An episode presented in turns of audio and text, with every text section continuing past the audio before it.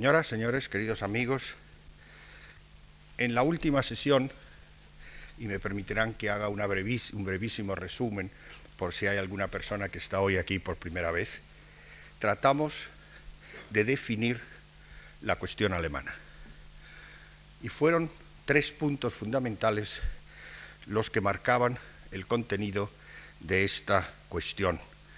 El primero, que era el principal y en el que vamos a insistir a través de todas estas lecciones, era la cuestión de la unificación política de los distintos, de los muchos estados alemanes. La segunda se refería al carácter específico, a la identidad nacional de los alemanes. Y el tercero, a la definición de las fronteras geográficas y de los pueblos que se podían definir como germánicos. Y eran tres cuestiones que surgieron desde la caída del imperio en 1808 debido a las guerras napoleónicas y encontrábamos el origen directo de la Alemania moderna en la Revolución Francesa. En esta sesión vamos a centrarnos en dos temas, tan amplios como complejos. El primero abarca todo el enorme espectro que encierra la pregunta ¿en qué condiciones? y empujada por qué fuerzas sociales se logró al fin la unidad alemana en 1871. Pese a que no podamos tratar el proceso de unificación más que en sus líneas generales, aún así quedará patente cómo la forma en que se llevó a cabo modifica sustancialmente aspectos de esta llamada cuestión alemana. El modo de solucionarla, con las alteraciones que introduce, nos va a llevar al segundo tema de esta noche. Cómo dar cuenta y razón de la inmensa catástrofe que para Alemania, para Europa, para el mundo entero, supuso el ascenso del nazismo. emplazados a mostrar la relación que existiría entre la forma de realizarse la unificación de Alemania y el desplome del equilibrio europeo que se había conseguido en el Congreso de Viena, crisis que en último término culmina en el estallido de la Primera Guerra Mundial, habrá que tratar de arrojar alguna luz sobre cuestiones tan complejas sin caer en los prejuicios y menos en los tópicos que hasta ahora han prevalecido. A su vez, las condiciones de la primera posguerra, en buena medida impuestas por el Tratado de Versalles, favorecieron, aunque de ningún modo lo expliquen por entero, el ascenso del nazismo. La instalación del Tercer Reich resolvió tan a la perfección los distintos aspectos de la cuestión alemana que originó la mayor catástrofe de la historia de Europa. Con el Tercer Reich, la cuestión alemana adquiere una nueva dimensión que he llamado trágica, que parece indeleble.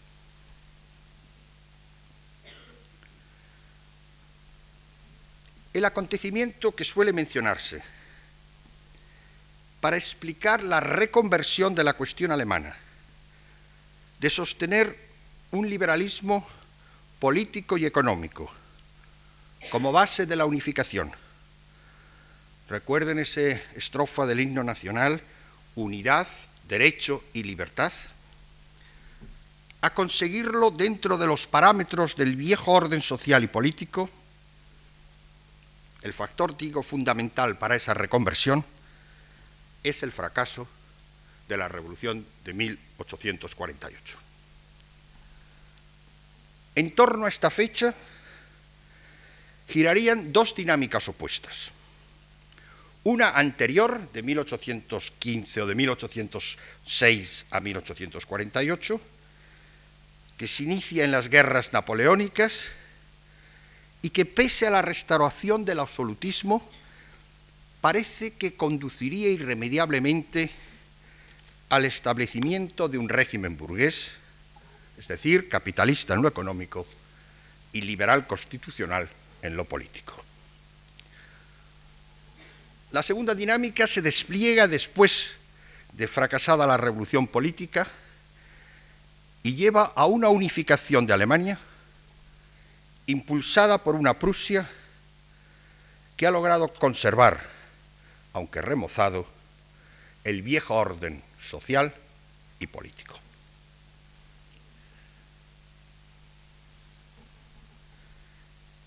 El supuesto de que en la Alemania de la Restauración debería haber surgido una burguesía revolucionaria capaz de conducir el proceso de unificación en libertad, se apoya en el hecho de que justamente en estos primeros decenios que caracteriza la más negra reacción, en una Alemania dividida en una multitud de estados, la Confederación Alemana la formaban 41 estados, cada uno con su moneda, sus aduanas, sus leyes mercantiles y hasta pesas y medidas, primero en Renania, la zona que había sido ocupada durante 20 años por Francia, después en Sajonia,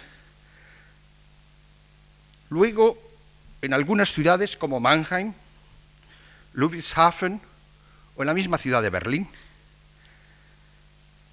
logra despegar un proceso autónomo de industrialización.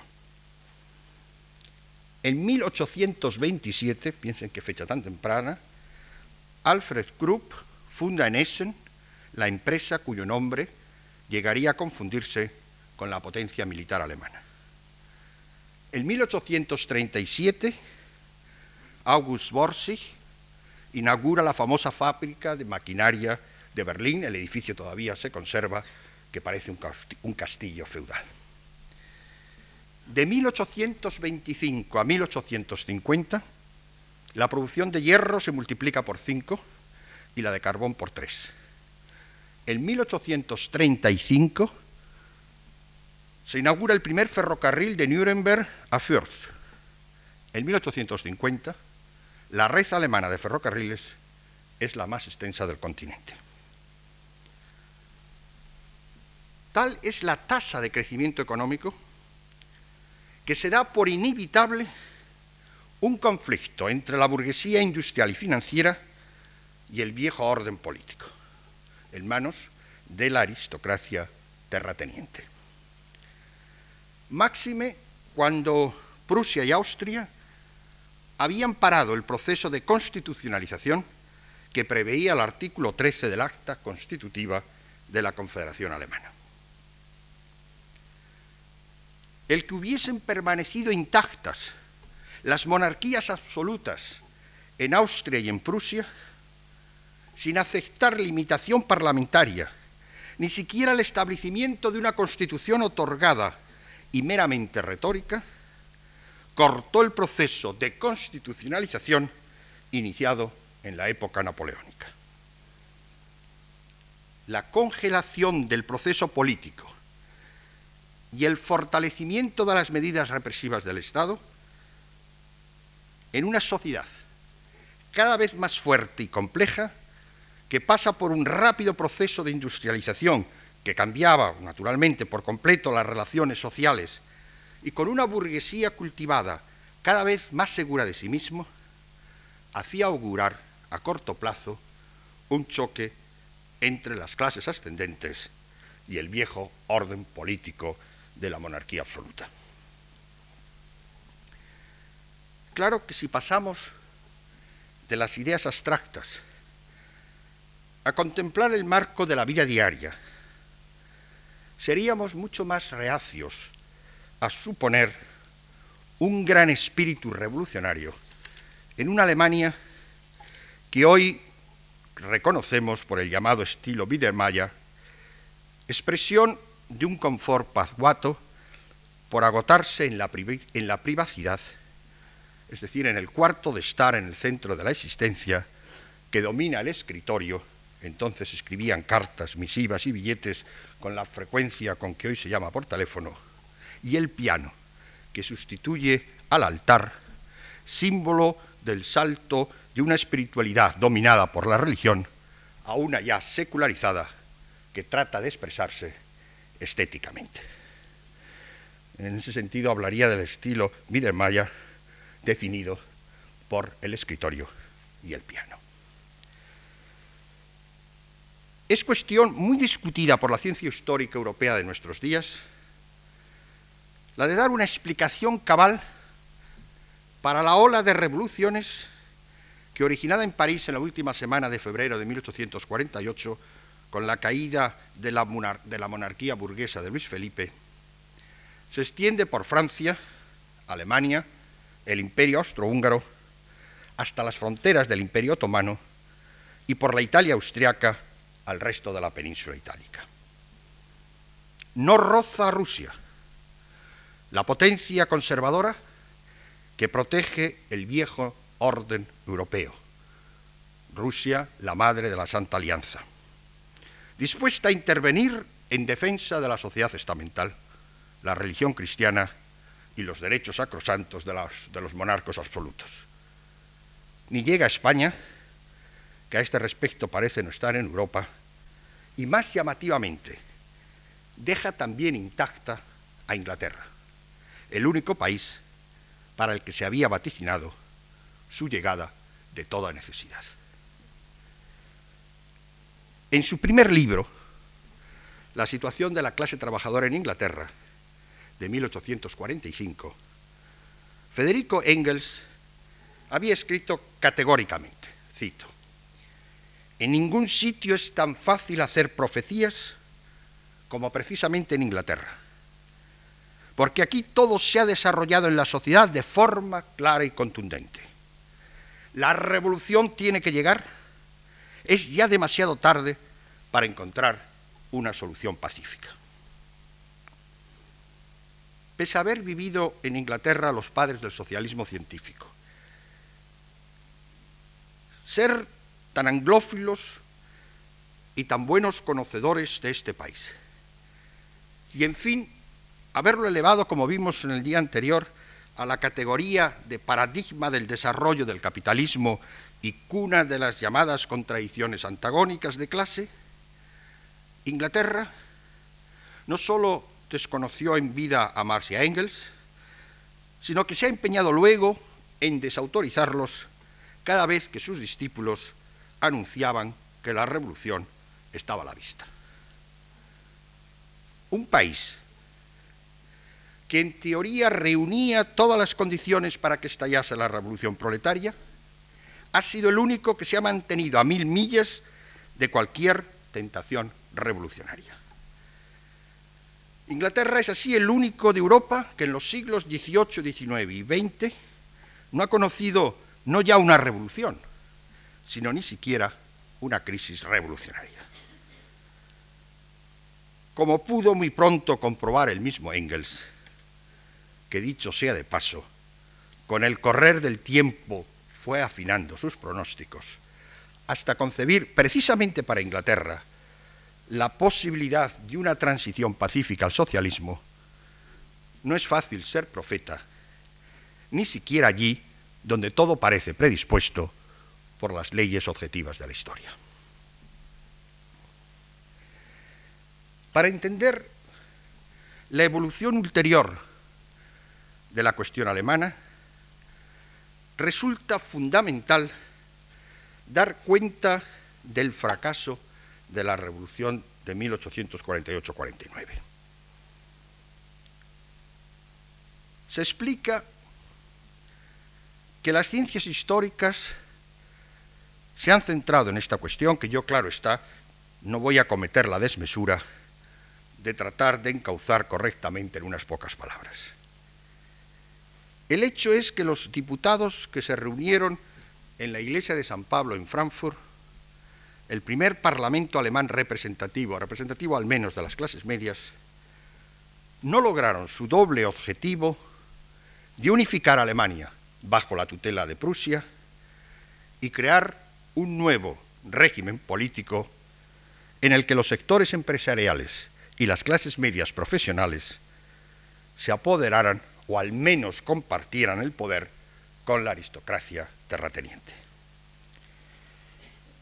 Pues bien, que estos sectores medios quedasen al margen del proceso de unificación que justamente termina por cuajar después de fracasada la revolución, con el consiguiente debilitamiento de los sectores medios, que de hecho no tuvieron acceso a las decisiones políticas fundamentales hasta 1918, con la caída del Segundo Imperio, sería la peculiaridad alemana que marcaría lo que ya habíamos llamado el camino especial.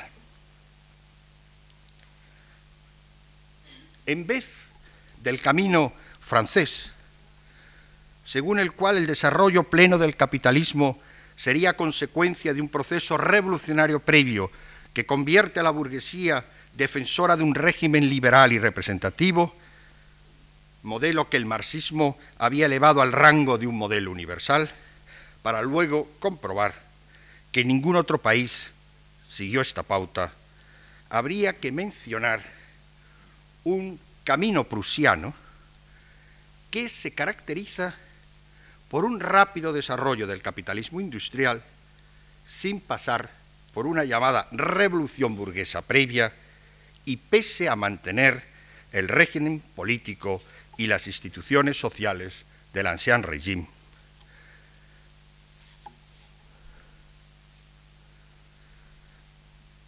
En 1806 y en 1866, en Prusia, la revolución se hizo desde arriba. Es lo que podríamos llamar el modelo prusiano de revolución. En 1861, Napoleón III, de vacaciones en Biarritz, preguntaba al embajador de Prusia, que era nada menos que Otto von Bismarck, sobre las posibilidades de que estallase un día la revolución en Prusia. A lo que Bismarck contesta, ninguna, señor. En Prusia solo los reyes hacen las revoluciones. En el modelo prusiano de modernización, los papeles se reparten entre las distintas clases.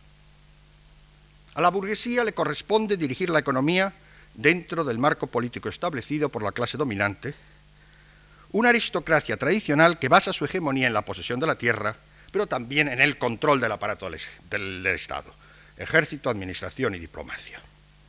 Había aquella historia que se decía de los Junkers, al más listo se le deja la hacienda, es decir, la tierra, la administración del campo, al más gallardo se le manda al ejército y al más tonto queda para la carrera.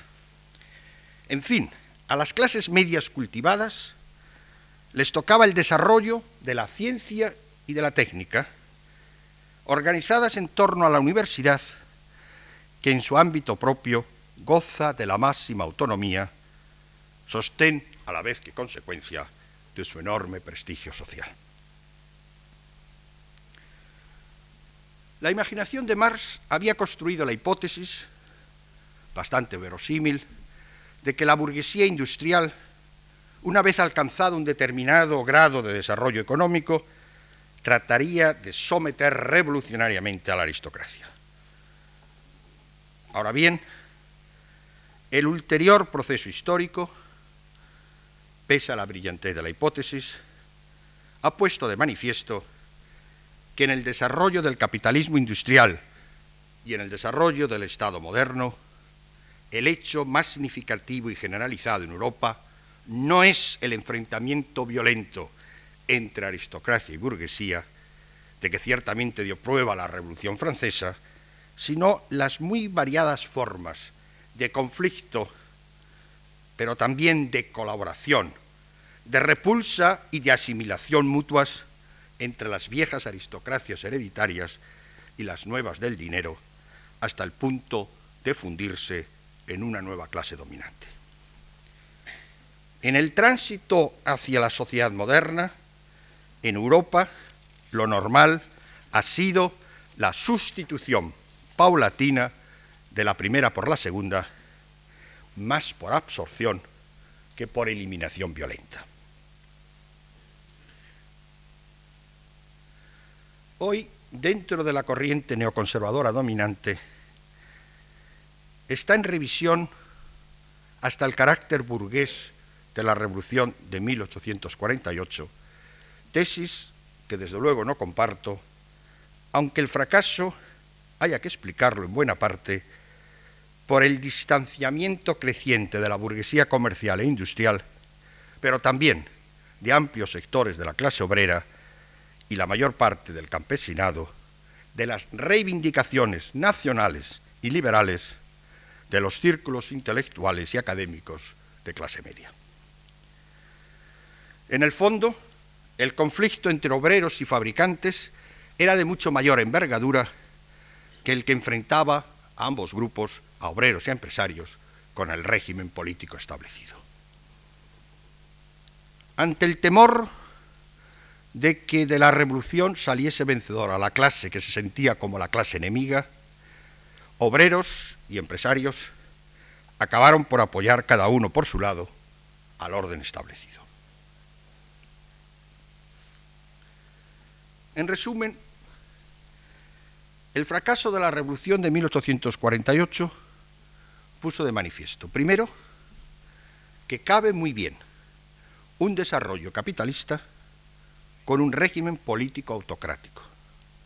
Es decir, que no se implican necesariamente desarrollo capitalista e instituciones liberal democráticas.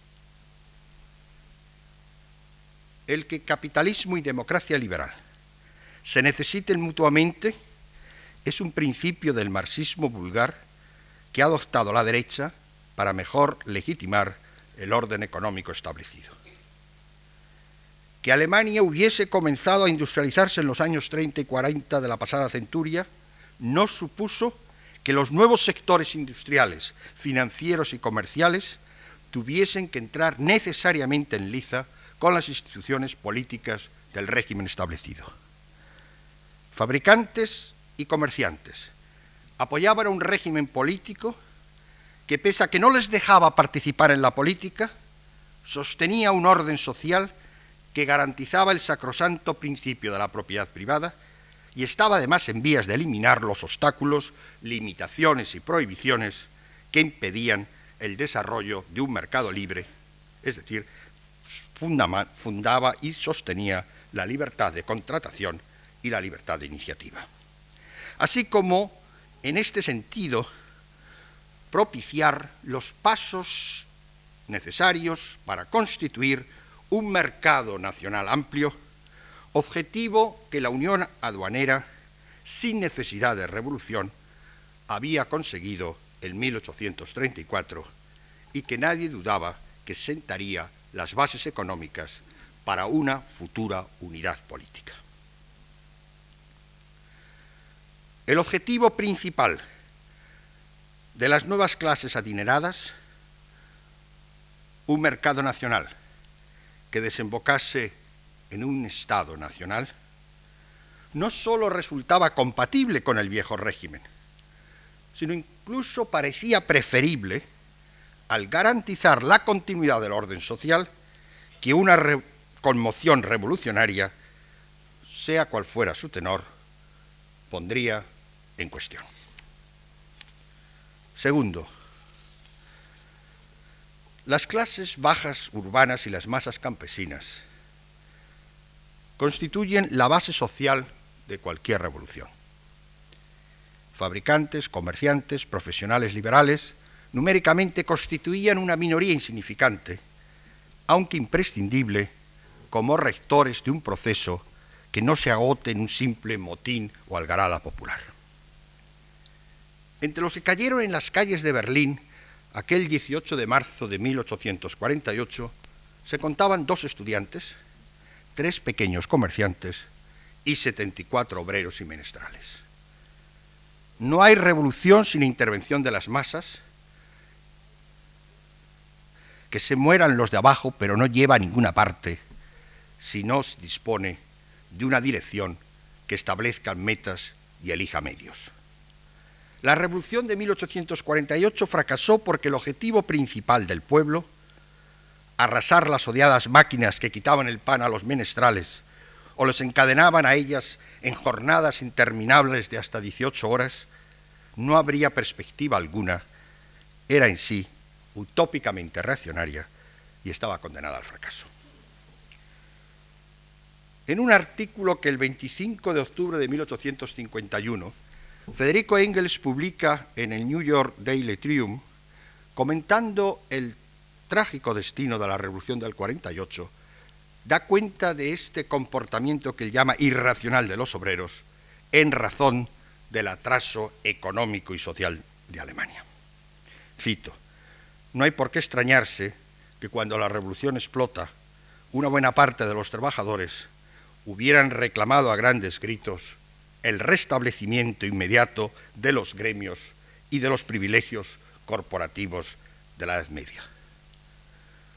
Dejaban frío al pueblo los objetivos, unidad política y régimen constitucional de las clases medias cultivadas que dirigían el proceso revolucionario.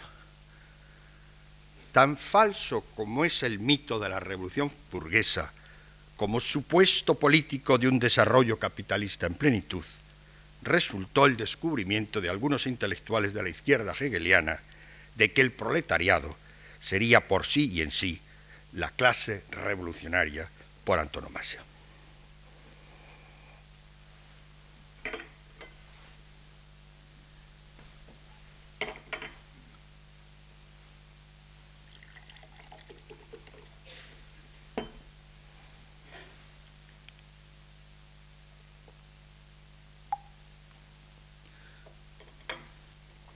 Por más que en este último tiempo se haya puesto en tela de juicio incluso este carácter burgués de la Revolución del 48, no cabe duda que la revolución hay que considerarla fracasada al no conseguir ninguno de sus dos objetivos, la unidad de Alemania y un régimen liberal democrático. Desde la República de Weimar, la conciencia democrática no ha cesado de imaginar cuál hubiera podido ser el destino de Alemania si las cosas hubieran transcurrido por los cauces esperados, combinando el crecimiento económico y la unidad política, con el desarrollo de un sistema parlamentario que hubiera permitido en grado creciente participar políticamente al pueblo alemán. Si en 1848 se hubiera logrado la unidad nacional, además de haberse implantado en fecha tan temprana un régimen liberal democrático, tal vez se hubiera podido evitar las dos catástrofes sucesivas que constituyeron las dos guerras mundiales agua pasada no mueve molino, no tiene mucho sentido unirse a las lamentaciones de lo que hubiera podido ser la historia de Europa si no hubiera fracasado la revolución en 1848. Imaginar lo que hubiera podido ser y no ha sido sirve únicamente para comprender mejor lo que ha terminado por ser. En la segunda posguerra, cuando por fin al menos una parte de Alemania. Se consigue vincular, eh, consigue vincular economía capitalista floreciente con un régimen liberal democrático, en todas las etapas anteriores, cuando había funcionado la economía, no lo había hecho la política, sometida a un régimen autocrático. Y a la inversa, cuando se estableció la democracia con la República de Weimar, no funcionó la economía se convierte casi en un axioma oficial la idea de que el camino particular recorrido por Alemania para alcanzar su unidad sería la causa última de las catástrofes ocurridas. En consecuencia, principio básico de la conducta de la República Federal de Alemania, como veremos, no podría ya ser otro que procurar no apartarse ni un milímetro de la línea que sigan los demás países occidentales. Una vía particular para Alemania conduciría irremisiblemente al aislamiento y con él, antes o después, a la catástrofe.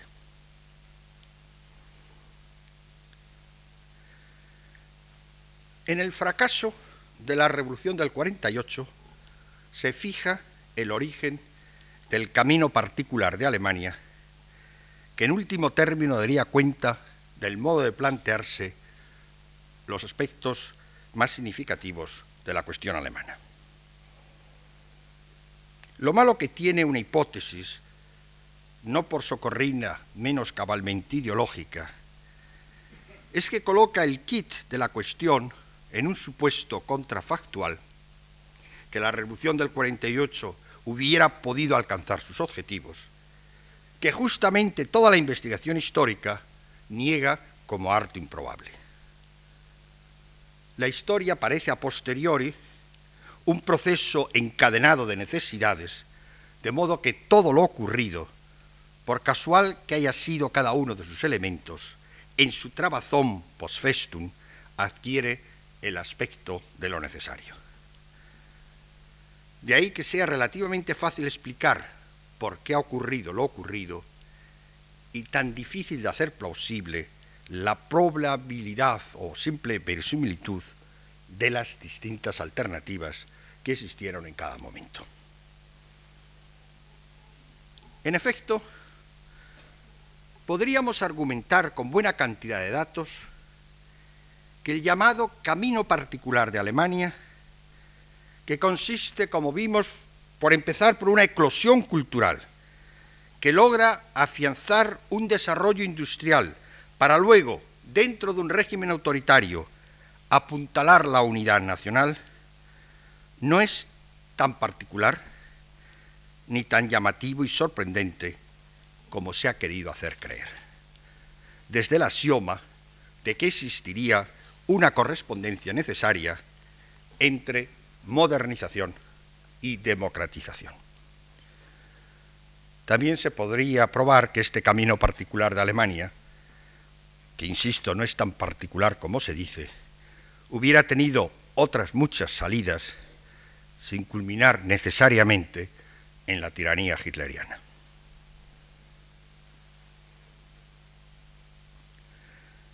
Si contemplamos el desarrollo económico de los años 50 y 60, la revolución del 48 puede considerarse como un gran éxito.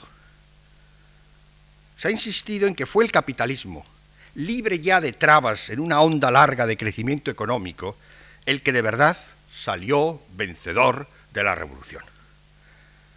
Entre 1850 y 1872, el Producto Social Bruto aumenta en una media anual del 2,6%, cifra muy alta para la época, que transforma Alemania de un país agrario subdesarrollado en uno industrial altamente urbanizado. ¿Qué duda cabe que la disciplina que impusieron decenios social y políticamente tan reaccionarios favoreció, por un lado, de manera decisiva el desarrollo económico, así como propició, por otro, la simbiosis de las nuevas aristocracias económicas con las tradicionales terratenientes. Hasta los Junkers al este del Elba empezaron a explotar sus tierras con criterios capitalistas, pero también los grandes industriales y financieros adoptaron formas de vida y sobre todo mentalidades propias de la aristocracia. La revolución fracasada del 48 supuso también una transformación del nacionalismo, vinculado en su origen a la idea de la soberanía del pueblo y que la revolución del 48, al extenderlo de Francia a la Europa central y luego a la Europa oriental, al mundo germánico y al mundo eslavo, lo convierte en algo distinto. El nacionalismo estaba vinculado a la idea de la nación como base de la soberanía popular y en esta segunda época el nacionalismo se vincula a la grandeza de la nación. En el 48 se separan liberalismo y nacionalismo. Y el Parlamento, que se reunía en la iglesia de San Pablo en Frankfurt, puesto a elegir entre nacionalismo y liberalismo, se decide por el nacionalismo a una costa del liberalismo. La libertad ya no se entiende como libertad del individuo frente al Estado, sino más bien como libertad de la nación frente a la dominación extranjera. Además, en estas décadas postrevolucionarias se resuelve a favor de Prusia la vieja rivalidad que tratamos en la sesión anterior, mantenida con Austria respecto al control de Alemania. Una solución que integrase a todos los estados germánicos resultaba imposible mientras que Austria fuese dueña de un imperio multinacional que de ningún modo podía fundir con el alemán. Por tanto, objetivamente solo cabía una solución que se llamaba pequeño alemana, Kleindeutsch. Y precisamente esta era la única que no podía aceptar Austria. El primer deslizamiento claro a favor de esta solución se produce, sin embargo, en 1834, al dejar a Austria fuera del convenio aduanero. Durante los dos años de revolución, 1848-1849, Austria, ocupado por completo en aplastar la revolución húngara, no le queda otro remedio que desentenderse de la política alemana y ya en los años 50, muy debilitada su influencia, Prusia consigue paralizar los esfuerzos austriacos para ingresar en lo que podríamos llamar el mercado común germánico. La rivalidad por la hegemonía en Alemania entre Prusia y Austria se decide a favor de Prusia en 1859, después de la derrota de Austria frente a Francia y Piamonte, que abre las puertas a la unificación de Italia en 1861. Una experiencia que si bien da nuevo brío al nacionalismo alemán, que estima posible alcanzar lo que ha conseguido Italia, por otro lado, hunde el prestigio militar de Austria como una gran potencia continental. La derrota militar de la, Austria de Metternich no deja otra salida que transformar a la monarquía absoluta en una constitucional, lo que ocurre en octubre de 1860.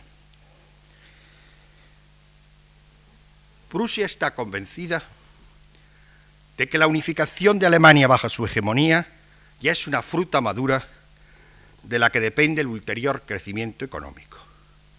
No cabe otra alternativa que ponerse al frente del proceso de unificación, sean cuales fueren los medios que hubiera que emplear para conseguirlo, eh, conseguir este objetivo a la mayor brevedad, o bien ya conformarse con decaer al puesto de una potencia de segundo orden.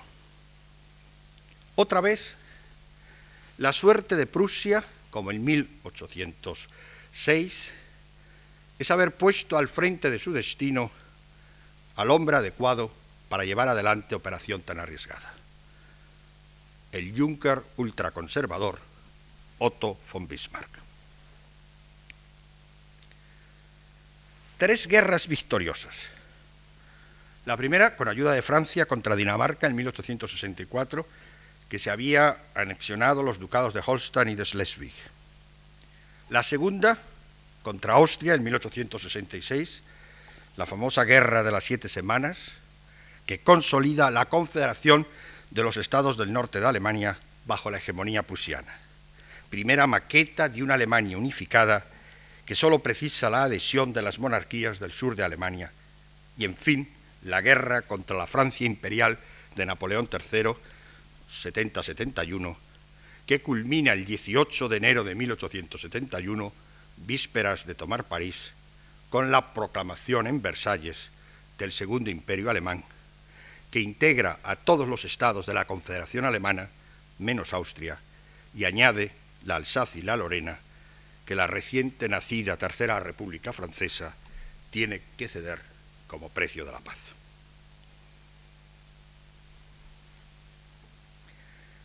Vale como resumen del largo trecho entre la Revolución de 1848 y la unificación en 1871 una superconocida cita de Bismarck en un discurso de 1866. Las grandes cuestiones de la historia, dice Bismarck, no se deciden con discursos ni votaciones mayoritarias. Eso fue el grave error de 1848. Se deciden con hierro y sangre.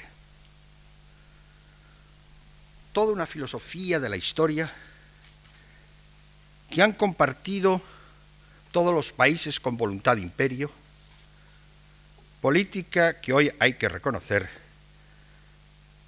que cada vez exige mayores costos y que se muestra cada vez más irracional. En el meollo de la cuestión alemana yace la pregunta de si los males que deploramos tuvieron su origen en el hecho de haber conseguido Alemania la unificación en estas condiciones y con estos métodos. ¿Cómo reaccionó la conciencia liberal la conciencia liberal alemana, ante la política belicista de Bismarck, que tuvo además la virtud de alcanzar en un brevísimo espacio de tiempo todos los objetivos propuestos?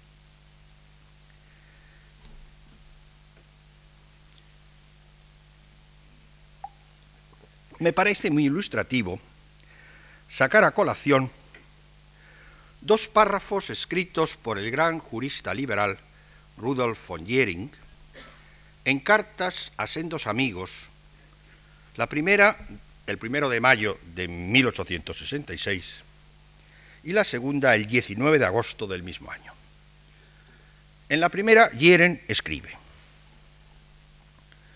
sin duda nunca una guerra ha sido manipulada de forma tan vergonzosa, con una ligereza tan escandalosa, como la que Bismarck está montando contra Austria.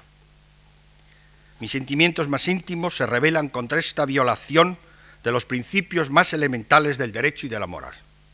Dios sabe que no soy un amigo de Austria, todo lo contrario, he pasado siempre por ser un adversario y continúa más adelante. Soy un defensor convencido de la hegemonía prusiana en el norte en Alemania del Norte aunque no sienta la más mínima simpatía por el sistema político actual de Prusia. Pero preferiría cortarme una mano a aprovecharme de una operación tan repugnante como la política prusiana ha puesto en marcha contra Austria, que en su perfidia insondable sobrepasa el sentido común de cualquier persona honrada. Vamos a ver cómo los alemanes toman las armas contra los alemanes, en fin, una guerra civil. El 19 de agosto, tras la victoria fulminante de Prusia, a otro amigo, von Jeren, escribe lo siguiente. Perdono a este hombre todo lo que pudo haber hecho, hasta hoy más aún me ha convencido de que todo era necesario. Los que a los no iniciados parecía arrogancia criminal, se ha revelado al final el único camino a seguir para alcanzar la meta. Es uno de los hombres más grandes de este siglo es una gran suerte el compartir un mismo tiempo. Un hombre de acción como él, de una acción no aventurera, sino basada en una reflexión madura en todos los planos políticos y morales.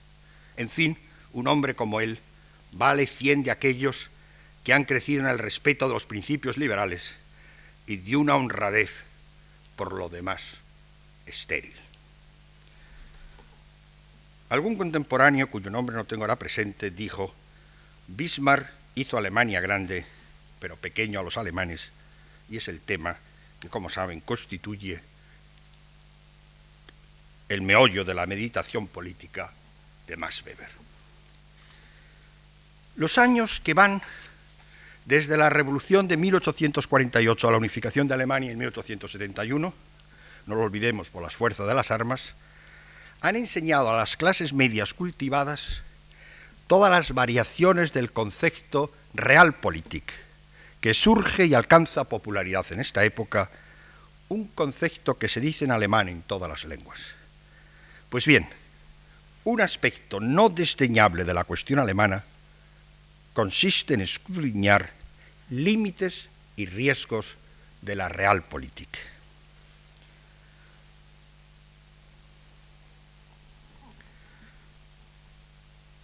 La proclamación del imperio alemán,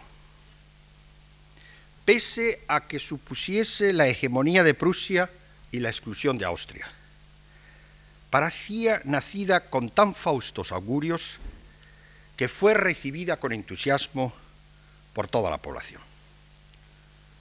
La cuestión alemana, en el meollo fundamental de constituir un Estado nacional, quedaba resuelta. Alemania conseguía su unidad política, y ya superado los muchos inconvenientes de la fragmentación, podía lanzarse a un rápido desarrollo económico, social científico. Por fin, la Confederación Laxa de Estados Alemanes, con las exclusiones pertinentes, Austria y Luxemburgo quedaba convertida en un eh, y Luxemburgo que ya no pertenecía al imperio, quedaba convertida en un estado federal compuesto de 22 estados. Recuerdan 314, después 41 y ahora ya 22.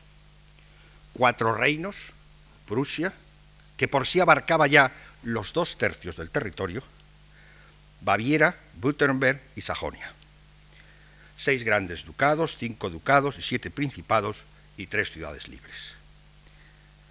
Con el fin de modificar lo menos posible la estructura de Prusia, Bismarck se inclinó por el mantenimiento de las peculiaridades de los otros estados.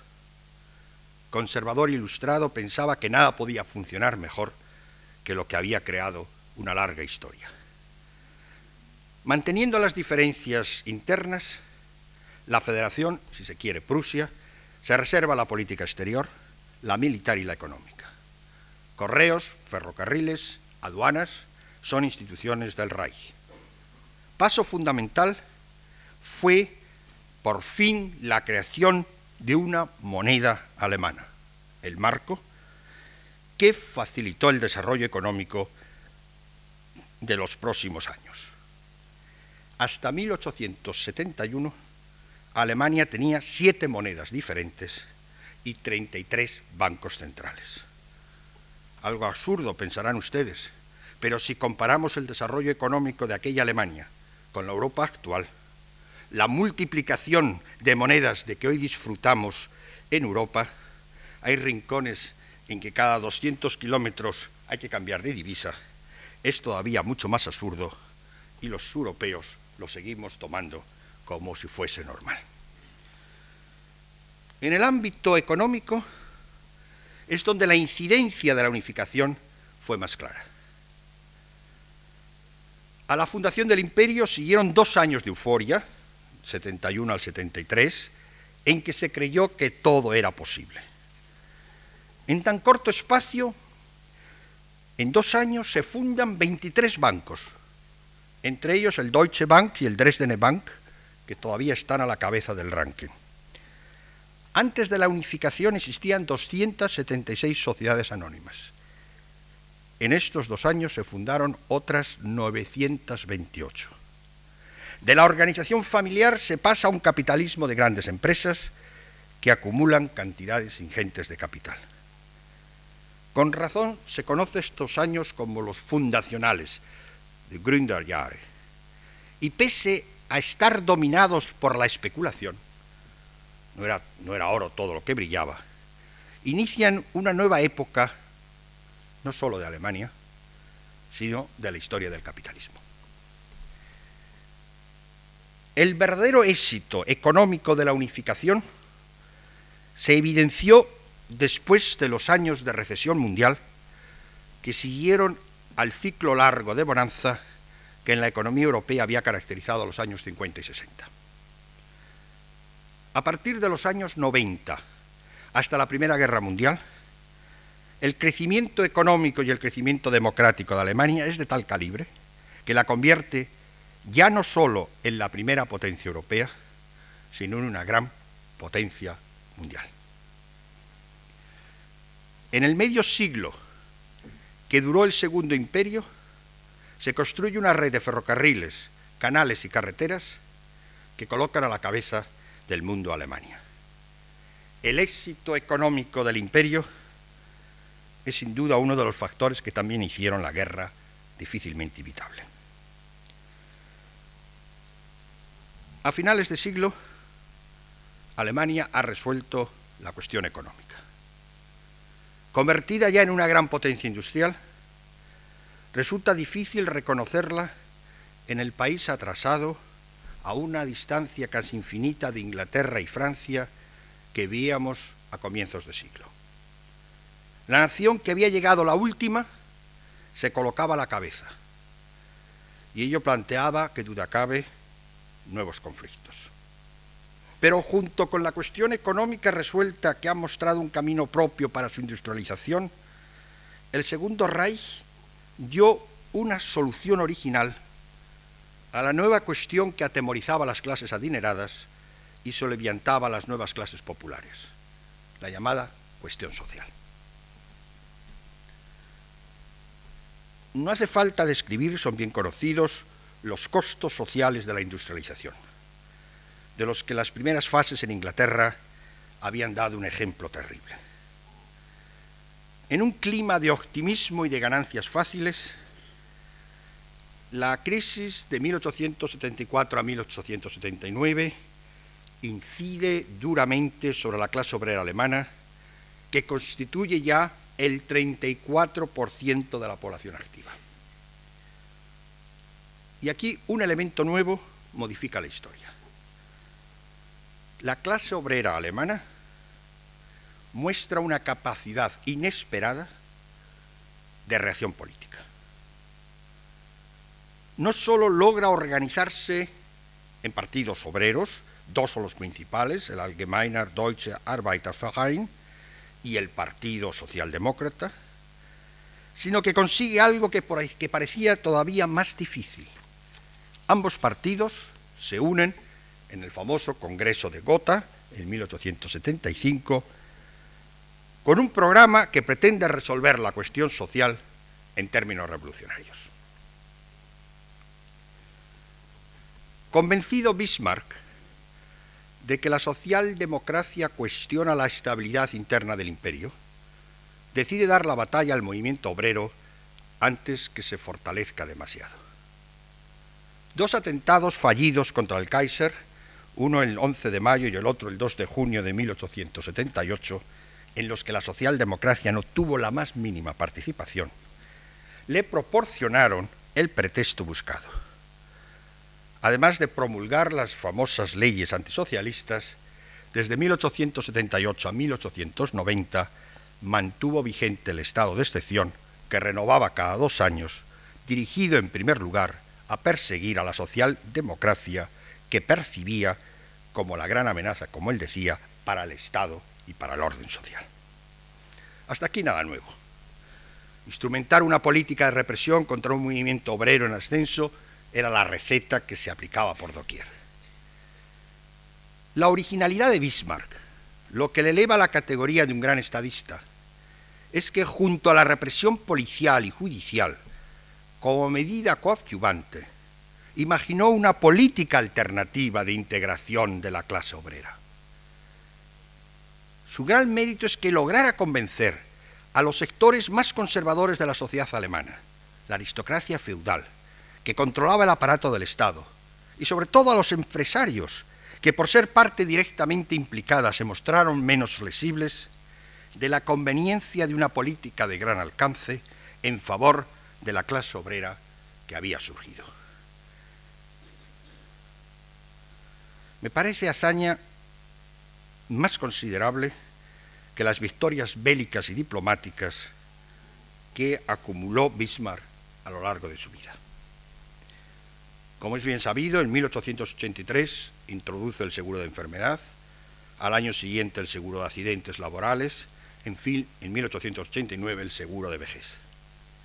Inaugura una política de integración social de la clase obrera que antes o después será seguida por todos los países industriales y que a la larga constituye uno de los factores fundamentales en el arraigo y fortalecimiento del régimen capitalista.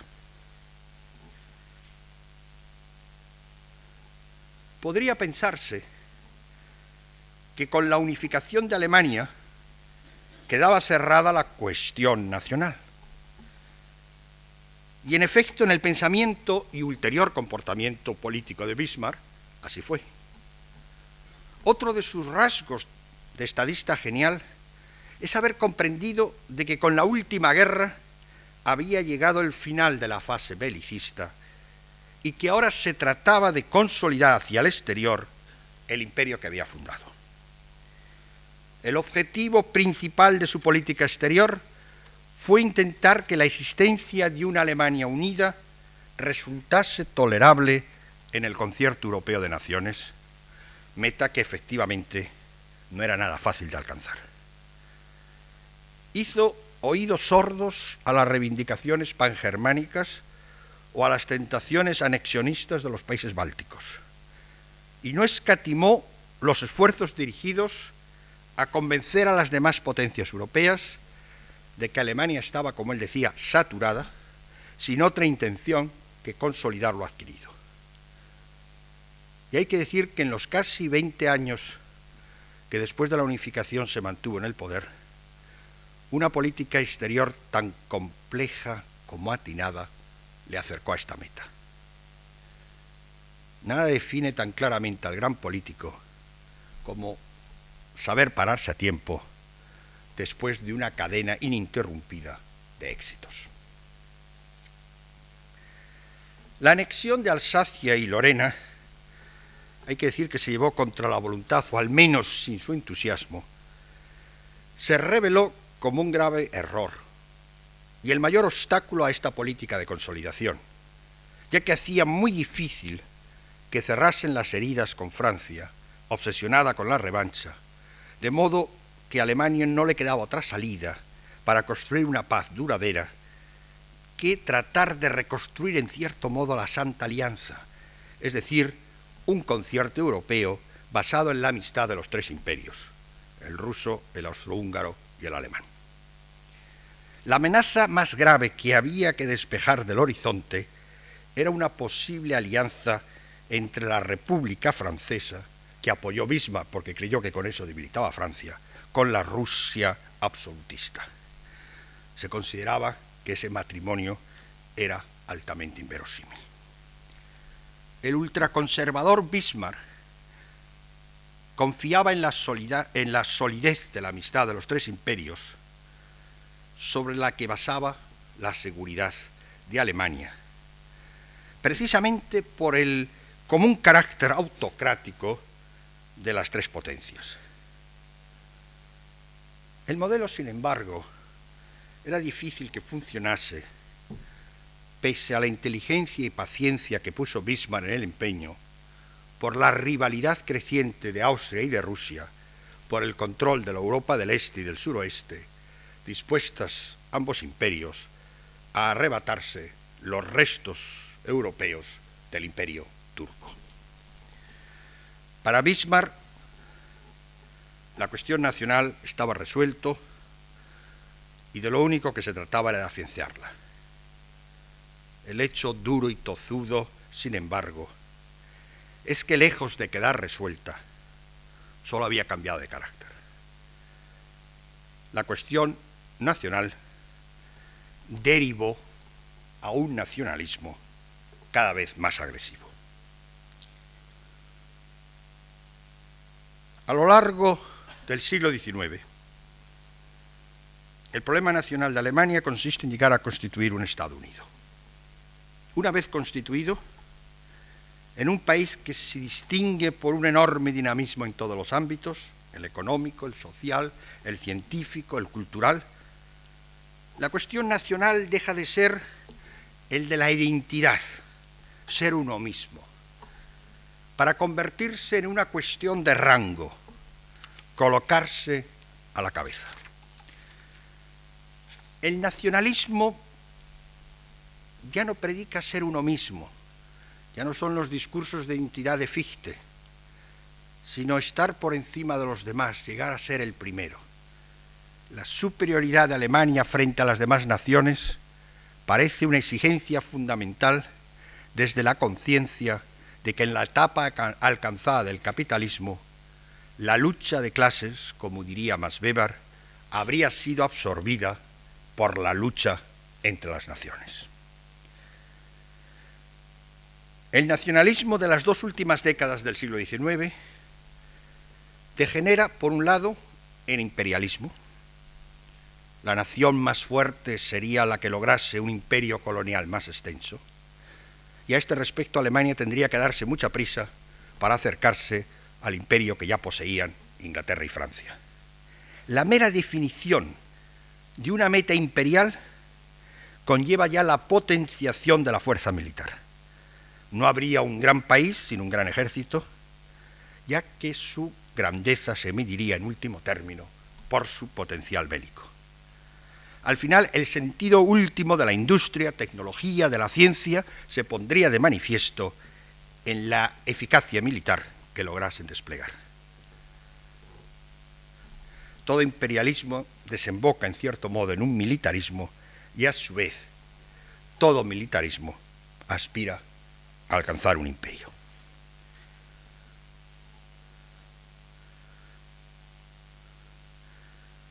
El nacionalismo, por un lado, como hemos visto, degenera en imperialismo y militarismo. Pero por otro lado, en racismo. Al fundamentar la superioridad nacional por caracteres propios de la raza a la que se pertenece. El que la noción de raza sea tan ambigua como la de nación no le quita eficacia. Tal vez se la proporciona al colocarla más allá de lo racional.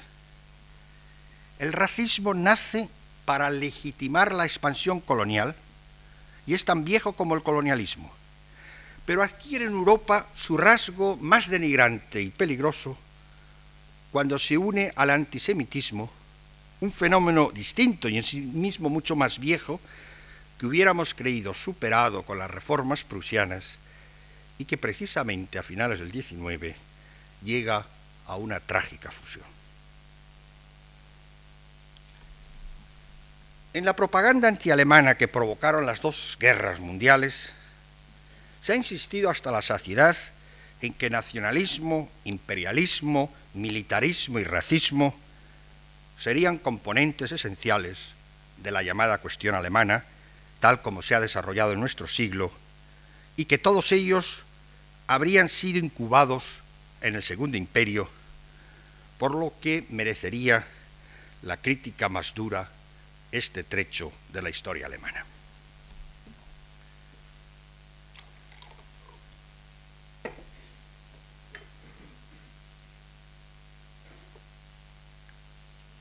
Nada pienso, sin embargo, más falso. Las derivaciones que se critican del nacionalismo son propias de la cultura europea occidental en su conjunto. Y hay que no los podamos despachar sin entrar a fondo en la cuestión de sus orígenes y los modos de su sobrevivencia, pero ni ningún modo específicas o exclusivas de Alemania. No se trata de entrar en una falsa polémica de qué país de los grandes europeos fueron más nacionalistas, chauvinistas, imperialistas, militaristas o racistas. Un estudio comparativo de Inglaterra, Francia y Alemania a este respecto a finales del XIX haría muy difícil establecer un rango mientras que utilizamos estos conceptos como armas arrojadizas entre los distintos países europeos, no llegaremos a poder estudiarlos en su verdadera significación dentro del ámbito cultural propio, es decir, europeo. Nacionalismo, imperialismo, militarismo, racismo son productos cabalmente europeos que hemos exportado al mundo entero y no especialidad de un solo país europeo.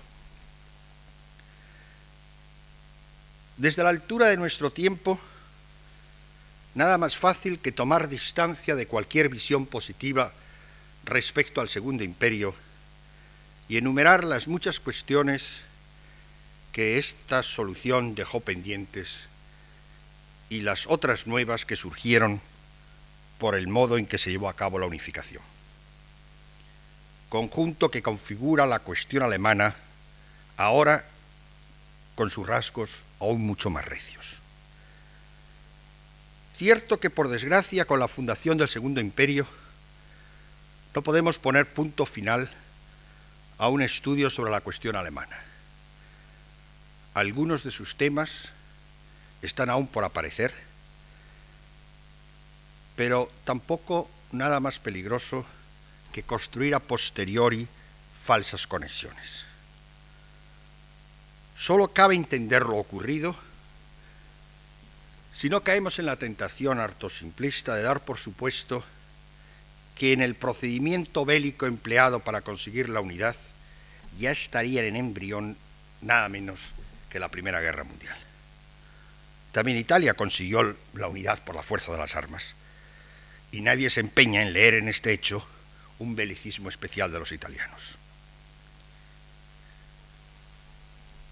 El que las potencias aliadas, terminada la Primera Guerra Mundial, trataran de construir el futuro en base a estos prejuicios, explica el sinsentido de la paz de Versalles, que como Keynes puso genialmente de manifiesto en un libro imprescindible, Las consecuencias económicas de la paz, de 1919, esta vez sí lleva en su seno la Segunda Guerra Mundial. La cuestión capital aquella que modificó por completo el curso de Europa y ha marcado hasta el presente el siglo XX, consiste en dilucidar las causas de la Primera Guerra Mundial. Cuestión que, claro está, hay que plantear en toda su complejidad, sin conformarse, como es la regla, con echar la culpa al perdedor.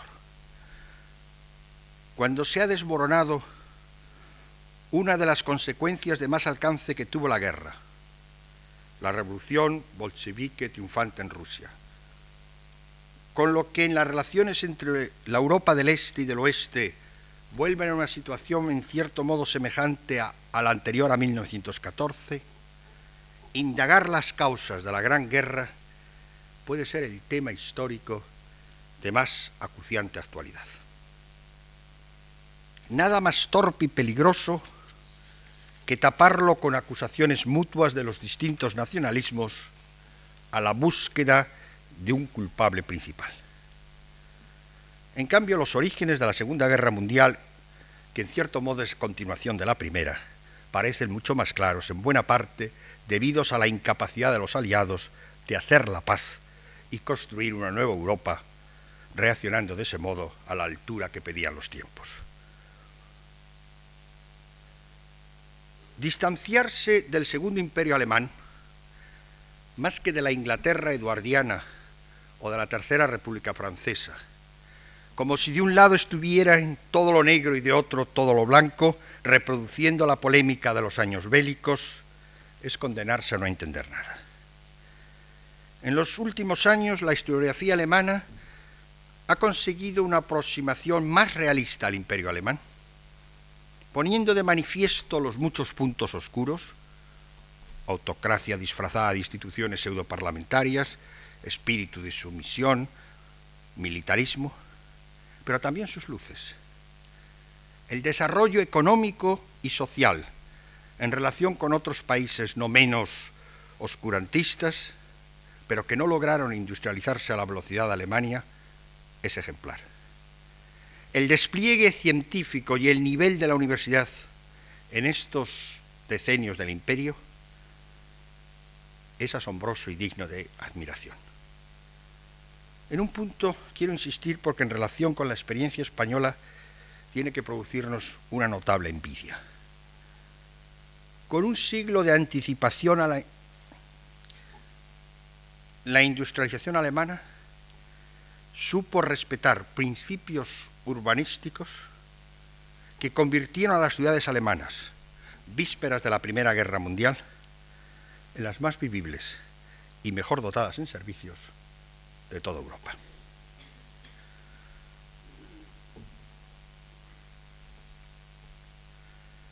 Vamos a dar un salto y colocarnos en mayo de 1945, inmediatamente después de la derrota de la Alemania hitleriana, con el país totalmente arrasado y ocupado por las potencias vencedoras. El último gobierno del Reich, nombrado por Hitler víspera de su suicidio, ha capitulado sin condiciones. El 5 de junio de 1945, las cuatro potencias aliadas asumen formalmente la soberanía sobre toda Alemania. Nunca antes se había planteado con tanta radicalidad la cuestión alemana. Está en el alero hasta si va a continuar existiendo un Estado alemán en el corazón de Europa. No faltaron proyectos para su fragmentación o vuelta a un carácter agrario, pero fuere cual fuere la formulación de la cuestión alemana en 1945, de ningún modo implicaba la cuestión de la división en dos estados. En 1945 nadie hubiera adivinado que el futuro de Alemania iba a consistir en perdurar en dos estados vinculados cada uno a un bloque enemigo. Las potencias vencedoras nos habían decantado todavía en bloques enemigos, no había comenzado la Guerra Fría y aunque a posteriori predomina el empeño en mostrarla ya en embrión incluso antes de la derrota de Alemania, para así mejor cimentar su inevitabilidad, en 1945 no parecía ni siquiera verosímil. Recalco lo obvio porque ha corrido como moneda de ley durante los últimos 20 años que la división de Alemania había sido producto o bien de la imposición soviética, que ha sido la tesis de la derecha, o bien resultado de la Segunda Guerra Mundial, tesis que manejaba la izquierda y ambas son, me parece, igualmente falsas y no aguantan el menor análisis crítico.